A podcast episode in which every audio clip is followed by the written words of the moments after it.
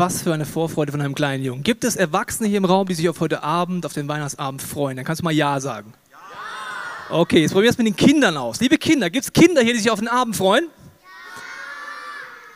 Kinder, war das alles, was ihr könnt? Also, also die Erwachsenen, die trauen sich ja nicht so, gell? Zeigt mal den Erwachsenen, wie man laut Ja ruft. Sind Kinder hier, die sich auf heute Abend freuen? Das war schon besser. Ja, sehr gut. Mein Sohn freut sich auch schon die ganze Zeit, seit er einen Adventskalender bekommen hat. Mit 24 Päckchen fragt er jeden Tag, wie lange ist noch bis Weihnachten? Wie lange ist noch bis Weihnachten? Und einem Dreijährigen zu erklären, was 24 Tage sind, ist ganz schön schwierig. Heute Abend geht es endlich los. Es geht auch um Geschenke heute Abend. Da freuen wir uns, denke ich, alle drauf. Aber heute in den Film hat man gesehen, Geschenke kann man ja so und so sehen.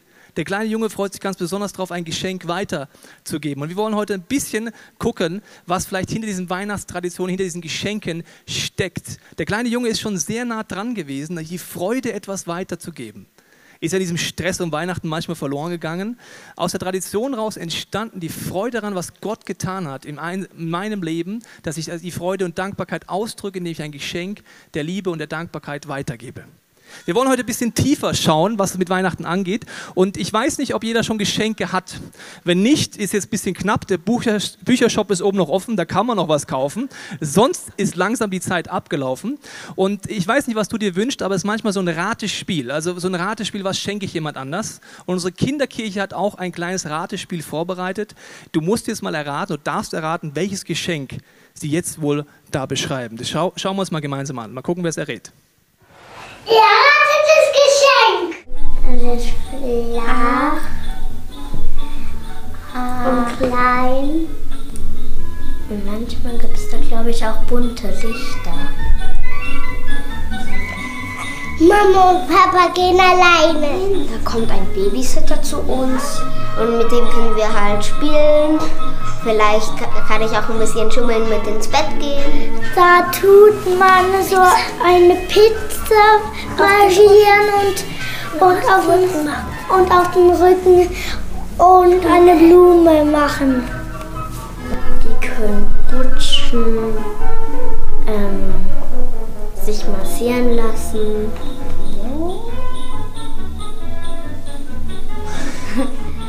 Die sind dann ganz ausgeschlafen.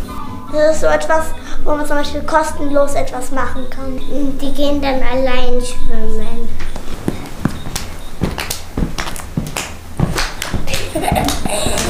Da kann man auch toll essen, weißt du. Da gibt's Salat.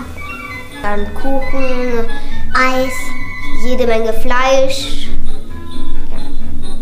Ja. Würstchen. So, da ist ein Ofen, der angemacht wird und da ist jetzt ungefähr 80 bis 90 Grad. Warm.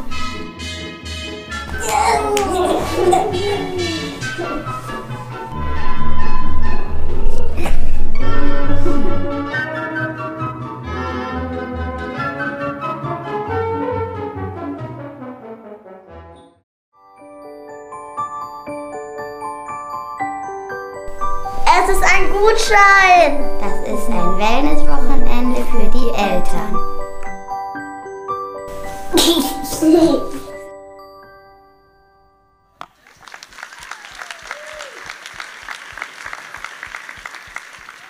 Sehr schön beschrieben von unserer Kinder. Ein Wellness-Gutschein hätte ich auch gerne zu Weihnachten. Mal gucken, ob ich noch bekomme. Äh, so einen Gutschein kann man nicht immer noch ausfüllen. Das war immer mein Trick. Ja, so einen Gutschein kann man noch schreiben. Ich möchte mit dir eintauchen heute in eine Bibelstelle, die ausdrückt, warum diese Geschenke mal eingeführt wurden von den, Tradition, von den Generationen vor uns. Da heißt es nämlich eine Ankündigung von der Geburt von Jesus. Denn uns ist ein Kind geboren, ein Sohn ist uns geschenkt. Er wird die Herrschaft übernehmen. Man nennt ihn wunderbarer Ratgeber, starker Gott, ewiger Vater und Friedensfürst. Diese Bibelstelle geht davon aus, dass Jesus dir und mir geschenkt wurde. Da muss man fragen, was um alles in der Welt was das für ein Geschenk sein? Nur wenn ich das verstehe, verstehe ich auch, warum wir mittlerweile in diesem Geschenkestress sind und uns gegenseitig schenken, als Erinnerung an dieses Geschenk. Es fällt manchmal ein bisschen schwer, in der Weihnachtsstress darüber nachzudenken, mit den Traditionen auch teilweise Kitsch. Ich liebe Kitsch, manche hassen Kitsch, ich liebe Kitsch. Aber darunter das zu entdecken, wo das Geschenk ist, ist die Frage. Und deswegen möchte ich kurz diese vier Punkte mal nach, über nachdenken. Warum wird Jesus als Geschenk beschrieben und zum Beispiel als wunderbarer Ratgeber? Also ein Geschenk, das nicht unter dem Weihnachtsbaum hängt, sondern einfach mal dran. Ich habe mir überlegt, was hilft mir ein Ratgeber? Er müsste so reden, dass ich ihn verstehen kann. Die Generationen vor uns haben Lieder geschrieben, die haben wir jetzt gesungen. Manchmal ist die Sprache schon schwer verständlich, weil die Sprache sich weiterentwickelt hat. Ein Ratgeber müsste mir helfen. Zum Beispiel ein Arzt ist dann ein guter Ratgeber, wenn ich verstehe, was er mit mir vorhat. Zum Beispiel, ich werde vielleicht ein Notfall eingeliefert und der Arzt würde vielleicht ein schlechter Ratgeber sein und wird nur in griechischen, griechischen oder lateinischen Begriffen mit mir reden. Das wäre sehr schlecht, weil ich würde nichts verstehen. Er würde sagen, ja, Herr Teichen, das ist eine Magne Kokike, da müssen wir Latinum, Brantumtum, keine Ahnung, irgendwas machen. Und das ist ein Stethoskop, das kommt aus dem Griechischen, das Wort Griechisch bedeutet das und das. Wenn wir denken, ja, lieber Arzt, das bringt mir jetzt gar nichts, ich habe Schmerzen. Was hilft gegen die Schmerzen, egal ob das aus dem Griechischen, Lateinischen oder aus dem Türkischen kommt? Ein guter Ratgeber müsste so reden, dass ich ihn verstehe. Wir feiern an Weihnachten, dass Gott Mensch wird. Genau mit der Strategie, so zu reden, dass ein Mensch es versteht. Menschlich. Gott kommt menschlich daher. Auf eine andere Art und Weise wäre es eine Sprache, die wir nicht verstehen können. Und das merke ich bei meinem Sohn, der ist drei Jahre, wenn er mir eine Frage stellt, bin ich dann ein guter Ratgeber, wenn ich mich auf ihn einlasse. Wie erkläre ich einem Dreijährigen diese Frage? Mit Fachbegriffen komme ich nicht weiter.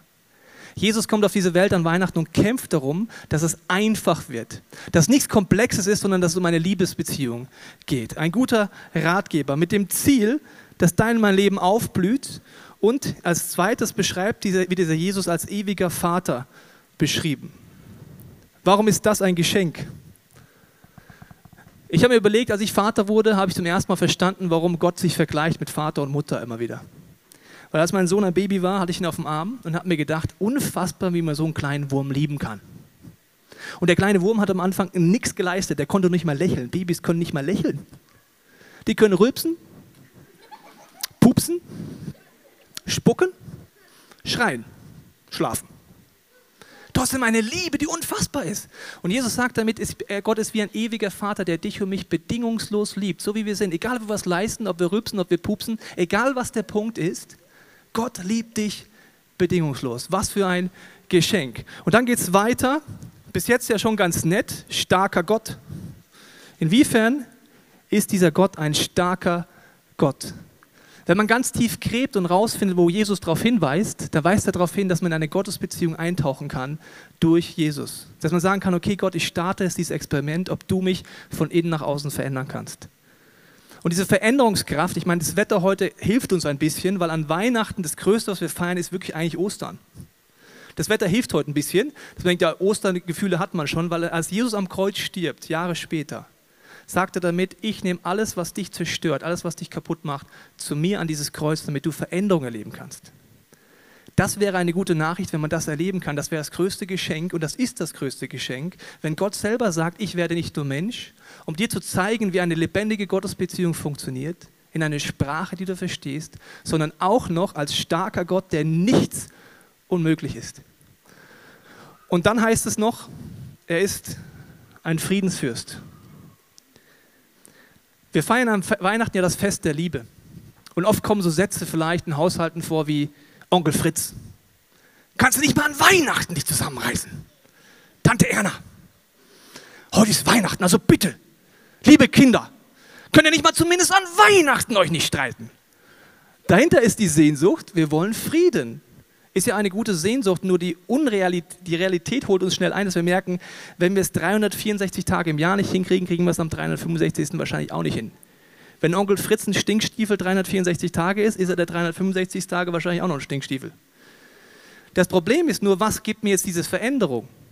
Die Bibel geht immer wieder davon aus, dass Gott mich von innen nach außen verändert. Ich möchte noch eine Stelle vorlesen. Da heißt es, alles im Himmel und auf der Erde sollte durch Jesus Christus mit Gott wieder versöhnt werden. Alles hat Frieden gefunden, als am Kreuz sein Blut vergoss. Eine Versöhnung, ein Frieden, wo man die Kraft hat, sich zu vergeben hat, die Kraft, wieder neu anzufangen. Das alles ist eine Theorie, wenn man es nicht erlebt. Aber die Bibel sagt immer wieder, das ist eine gute Nachricht. Das ist das größte Geschenk, das man auspacken könnte. Dieses Geschenk ist jetzt sehr tief vergraben hinter Kitsch. Also ich habe gesagt, ich mag Kitsch, die Meinung ging auseinander. Zum Beispiel mein Nachbar, der hat äh, Rudolf das Rentier bei sich im Garten und das leuchtet und das blinkt auch manchmal. Und da ist ein Schlitten hinten dran und da ist so eine Leuchtschnur hinten dran. Mir gefällt es, also vielen Leuten gefällt es nicht. Also liebe Kinder, wer kennt Rudolf das Rentier? Für die ihn nicht kennen, der sieht ungefähr so aus wie der da hinten, der da kommt. Also ich muss euch das mal vorstellen. Da hinten kommt Rudolf, müsst ihr mal gucken.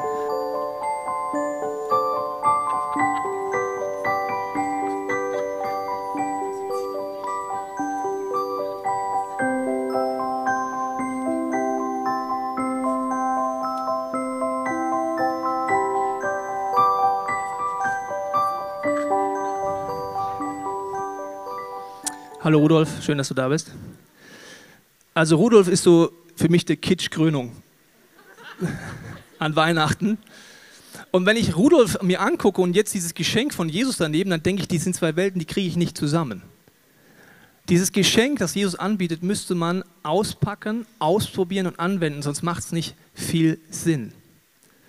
Dieses Geschenk, das Jesus da anbietet, das passt in keine Religion rein, in keinen Feiertag rein, in keine Gedankengebäude rein, aber Jesus sagt, ich passe in dein Leben. Ich passe da rein, dass du sagst, ich möchte die göttliche Veränderungskraft in mir haben. Wir haben vorhin Macht hoch die Tür gesungen. Und wenn du in die Geschichte des Liedes eintauchst, merkst du, dass tiefe Momente in den, Traditionen, in Generationen vor uns da waren, warum Menschen solche gesungene Gebete geschrieben haben. Sie haben erlebt, dass Jesus eine lebendige Gottesbeziehung ermöglicht und dass Veränderung möglich ist. Ich mache es an dem Beispiel. Der, der, Autor, der Musiker und Pfarrer Georg Weissel hat das 1623 geschrieben. Das merkt man noch ein bisschen an der Sprache. 1623, weil er hatte ein Erlebnis, er war in einem Schneesturm, er hatte große Angst und kam an ein Kloster, hat angeklopft und der Priester hat ihn reingeholt und hat gesagt, die Türen Gottes sind immer offen für dich. Er kommt rein und schreibt dann dort das Lied. Einige Zeit später als Pfarrer am vierten Advent wollen sie das Lied aufführen für alle einflussreichen Geschäftsleute in ihrer Stadt. Das war Tradition. Man ging mit dem Kirchenchor von Geschäftsmann zu Geschäftsmann, um das Lied zu singen. Und es gab einen Geschäftsmann, der hieß, muss ich nachgucken, ähm, Sturgis. Sturgis hieß der. Und der hatte ein Schloss gebaut und das Schloss war direkt an dem Weg, wo die Armen und Kranken aus dem Krankenhaus zur Kirche gelaufen sind. Das hat ihn gestört. Hat er gesagt, ich möchte Arme und Kranke nicht sehen, das nervt in meinem Vorgarten. Also hat er einen Zaun gebaut um sein Schloss rum, sodass die Armen und Kranken ganz außenrum gemusst hätten, um an Weihnachten in die Kirche zu kommen. Das haben sie nicht mehr geschafft. Jetzt sagt dieser Pfarrer, der das Lied geschrieben hat, heute singen wir bei Herrn Sturgis. Da sagt der ganze Kirchenchor, nö. Bei dem singen wir nicht. Jemand, der die Armen und Kranken nicht mehr durchlässt, nur weil es vielleicht seine Aussicht betrübt, dem singen wir doch nicht das Lied. Da sagt der Pfarrer, doch, an Weihnachten feiern wir, dass Gott verändern kann. Lass uns den Song singen und schauen, was Gott macht. Sie gehen ans Gartentor. Herr Sturgis muss nach draußen kommen aus Höflichkeit, steht dort. Und dann kommt dieser Song, einen kurzen Input vom Pfarrer zum Thema Weihnachten, warum es ein Geschenk ist, Jesus anzunehmen, das einen verändern kann und Gottes Liebe erfahrbar wird. Und dann singen sie, macht hoch die Tür mit all den Strophen. Herr Sturgis steht dort wie angewurzelt, mit verfinsterter Miene. Als sie zur letzten Strophe kommen, greift er in seine Tasche, holt einen Schlüssel raus geht ohne Worte zum Gartentor, schließt auf und macht auf. Ab diesem Moment hat er sich entschieden, durch Gottes Liebe wieder offen zu sein für Menschen. Die Tür wurde nie wieder verschlossen und Jahre später konnten noch Arme und Kranke durch sein Grundstück durchgehen. Das ist eine Veränderungskraft, die von innen nach außen kommt. Vorher hatten lauter Leute mit Sturgis diskutiert, gesagt, du musst die Tür aufmachen, das kannst du nicht bringen. Was bist du für ein Mensch? Diskussionen bringen manchmal nicht weiter, genau wie in deinem meinem Leben. Wir manchmal wissen, wir tun Dinge, die wir gar nicht wollen. Wir haben vielleicht Abgründe in unserem Leben, die wir vielleicht sogar teilweise hassen. Wir brauchen einen Gott, der wirklich ein Retter ist und der uns von innen verändert. Wir wollen jetzt gleich ein weiteres bekanntes Weihnachtslied singen, das auch sehr alt ist, das heißt O du Fröhliche. Vielleicht eines der bekanntesten Weihnachtslieder. Während diesem Song kannst du nochmal über diesen Text nachdenken, weil dieser Text sagt, Christ ist erschienen, um uns zu versöhnen. Das ist ein altes Deutsch, um zu versöhnen. Dass Friede einkehrt in meiner Gottesbeziehung, aber auch zwischenmenschlich. Ich möchte dich einladen, vielleicht zum allerersten Mal dieses Lied bewusst zu einem Gebet zu machen und mitzusingen. Weil ein Geschenk, das Gott anbietet, muss man annehmen und auspacken. Und die Kinder hier im Raum können es den Erwachsenen mal vormachen, wie man ein Geschenk annimmt, auspackt und anwendet. Ihr dürft während diesem Lied nach vorne kommen zu Rudolf. Und der Rudolf hat für euch Geschenke. Für jedes Kind eins. Wenn das Lied gleich losgeht, noch kurz warten, Da dürft ihr nach vorne gehen, das Geschenk auspacken und ausprobieren, was es ist. Und die Erwachsenen können währenddessen dieses Lied vielleicht nutzen, um zu sagen, Gott, ich nehme heute dieses Geschenk neu zum ersten Mal an. Dafür bete ich noch kurz und dann sehen wir bei den Kindern, was es heißt, mit Geschenken gut umzugehen. Vater, ich danke dir für Weihnachten. Ich danke dir, dass wir feiern, dass du in diese Welt gekommen bist.